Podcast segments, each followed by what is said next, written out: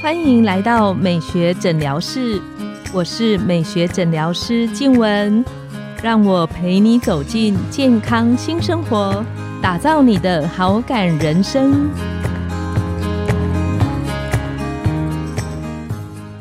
欢迎光临，我是你的美学诊疗师静文，让我陪你练习好感人生，走进健康新生活。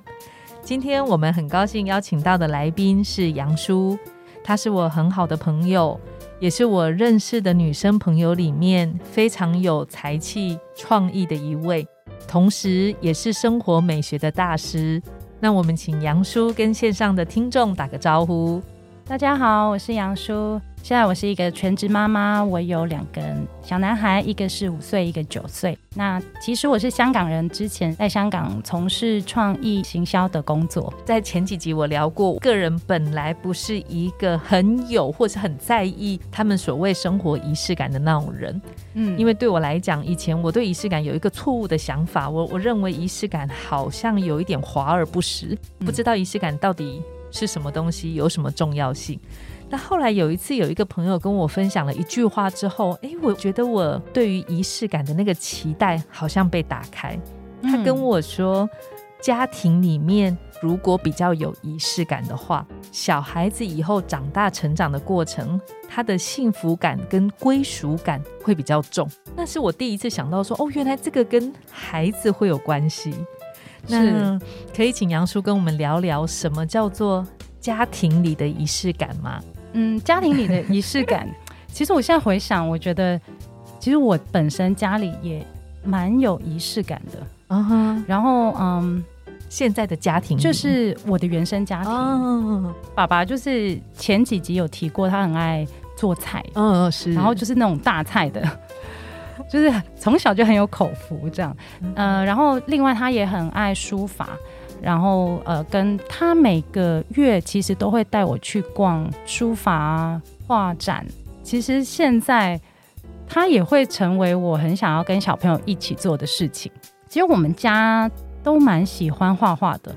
前几集有提到说疫情的关系，我开始画画嘛，也跟小朋友一起。有一个 IKEA 的 cart，把它堆满了各种各样的彩色笔、不同的颜料跟不同的画纸，然后小朋友可以跟我一起探索画画的那个过程的美好。嗯哼，所以它其实现在也成为我们家里很常一起做的事情。小朋友其实真的会很喜欢在这个过程里面，因为家长有参与，那不单单是一个精心的时刻，嗯哼，这也是我们自己很享受，然后小朋友能够感受到。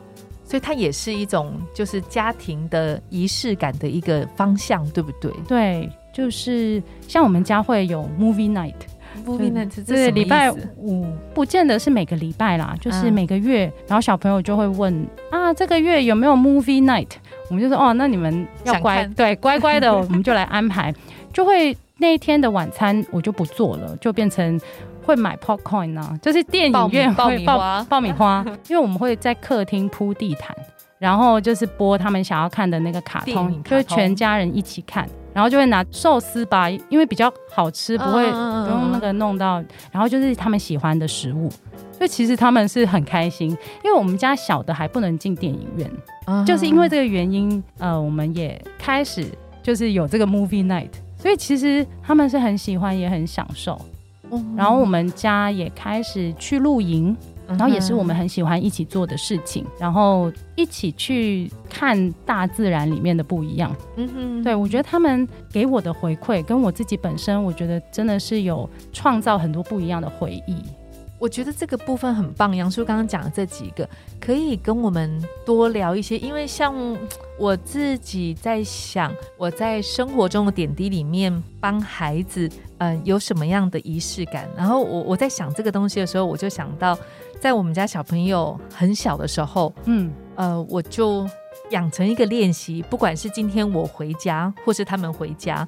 我们一定都会说 “hello，我回来喽，欢迎回家。”对，那其实它只是一个嗯很单纯的一个问候或者是一个那个，但是我后来发现，其实随着小朋友大一点之后，不管他回到家他心情怎么样，他一定都会有这个问候，他就是会有一个我欢迎回家，然后欢迎我回家或欢迎你们回家，是他好像也变成家里的一个小小的一个仪式，哎，一个习惯。有时候像大家朋友都知道，我小朋友在青春期的时候，有时候情绪会有一点。可是光是这个回到家，我儿子跟我说：“欢迎你回家。”哎，那个心里的感受好像就会有一点不一样。是对，我们家也是睡前跟出门一定会彼此祝福祷告。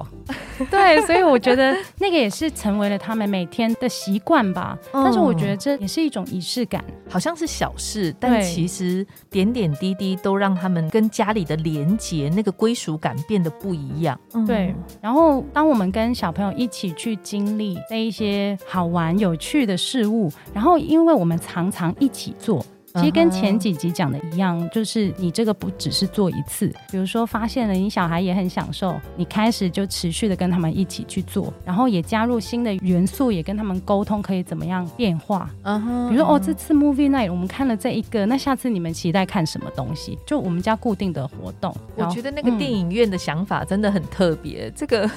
因为对妈妈来说也蛮好，就不用准备晚餐，我觉得就有有一点一举两得的感觉。然后小朋友也是很，他们会期待，对，很期待。嗯，到了礼拜五，他们会对那一件事情其实是期待。就像我打开我家的门的时候。其实我也会有一点期待，因为我知道，就算我儿子在青春期，小朋友他们就是会用很开心的声音说：“哎，欢迎你回家。”类类似像这样，会让你对这些过程其实是有期待，然后享受的。是，嗯，而且孩子他真的很单纯，就是喜欢父母一起参与同一件事情。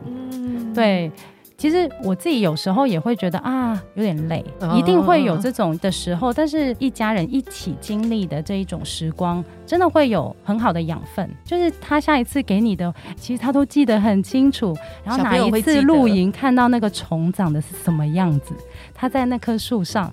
然后你就会觉得哇，虽然露营的过程带小孩其实是蛮崩溃的，但是你会觉得哇，他给你的回馈又是这么的真实，这么的有温度，好像你做的这些讲仪式感也好，有点像是大家家庭里面一起共同做的事情。会让小朋友对这些事情的感受力变得不一样吗？对，有点像是我们去旅行，就大家很喜欢，就疫情前出国嘛。然后你在不同的国家所经历的、遇到的人事物，其实也会开阔他们对生命的认知跟这个世界的视野嘛。其实家庭仪式感也是，当我们一起去做同一件事情的时候，我们对于每一个人的个性有更深的了解，然后我们可以一同经历一些事情，是没有在做这件事情所不会感受到的。就是像，嗯，我会带着我的儿子。十一月啊，嗯，我们家门口有很多枫树，枫叶会掉在地上，因为都会把它清掉，嗯，扫掉，对，扫掉，然后就会觉得哇，它其实好漂亮哦，是那个橘色，然后又有一点渲染的那种颜色，就很美，然后阳光照下去就闪闪发亮。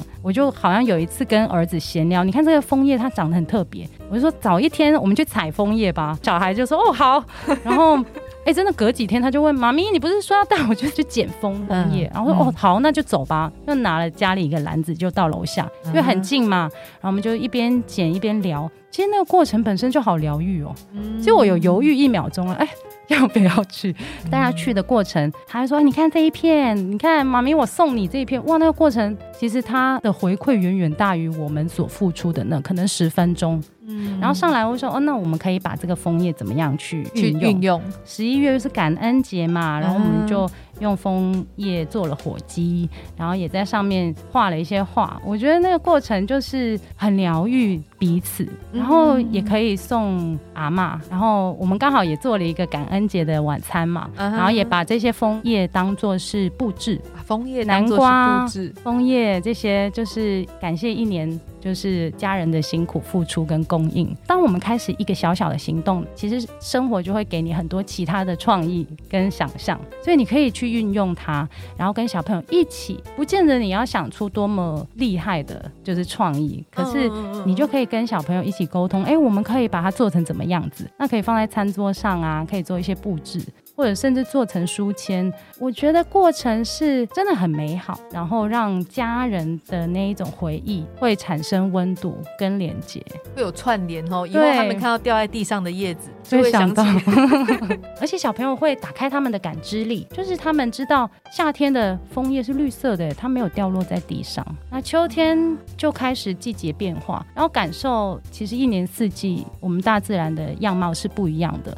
然后他从小就练习对生活中的小事情，然后大自然的小东西，会觉得很心怀感激。我觉得那是很重要的，让我们可以对生活更有热情。嗯，我我觉得这很重要，因为现在大部分大家对于，比方说啊，不管是手机啊、三 C，对，那那种资讯太快速变动的东西之后，反而你对于一些日常生活中其实很贴近我们的事情，那个感受性反而变得下降。我觉得杨叔这个分享很棒，就是关于那个家庭里面找仪式感，像刚刚杨叔聊到的，就是呃，可能每个人的兴趣啊、爱好不同，那怎么样去加入一些变化，把它变成一种家里的仪式感。